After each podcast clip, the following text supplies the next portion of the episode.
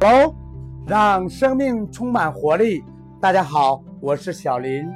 今天是中国传统的春节除夕夜，在这个特殊的日子，请允许小林以林语堂网商运营团队以及今天国际 WT 团队的创始人的身份，祝所有的朋友们新春快乐！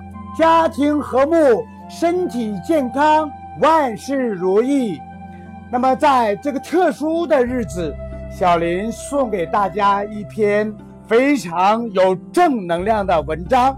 这篇文章的题目叫《不乱于心，不困于情，不畏将来，不念过去》。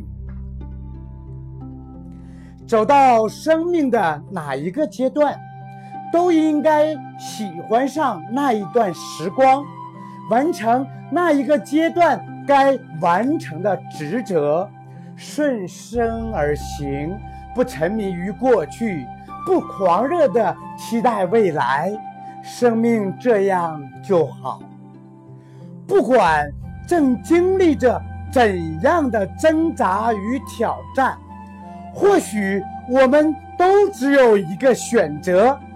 虽然痛苦，却依然要快乐，并且要相信未来。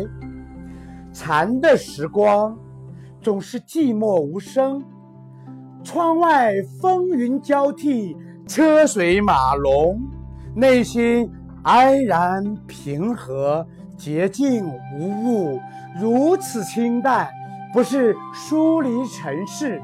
而是让自己在尘世中修炼的更加质朴。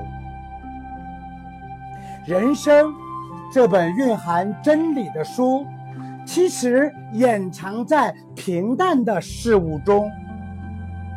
返璞归真，随缘即安。上天给你什么，你就应该去享受什么。你生气。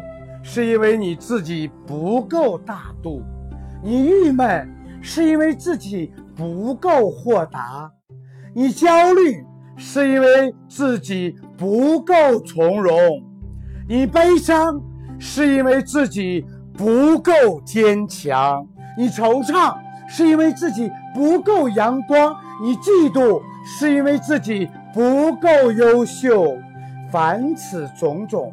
每一个烦恼的根源都在自己这里，所以每一次烦恼的出现，都是一个给我们寻找自己缺点的最好的机会。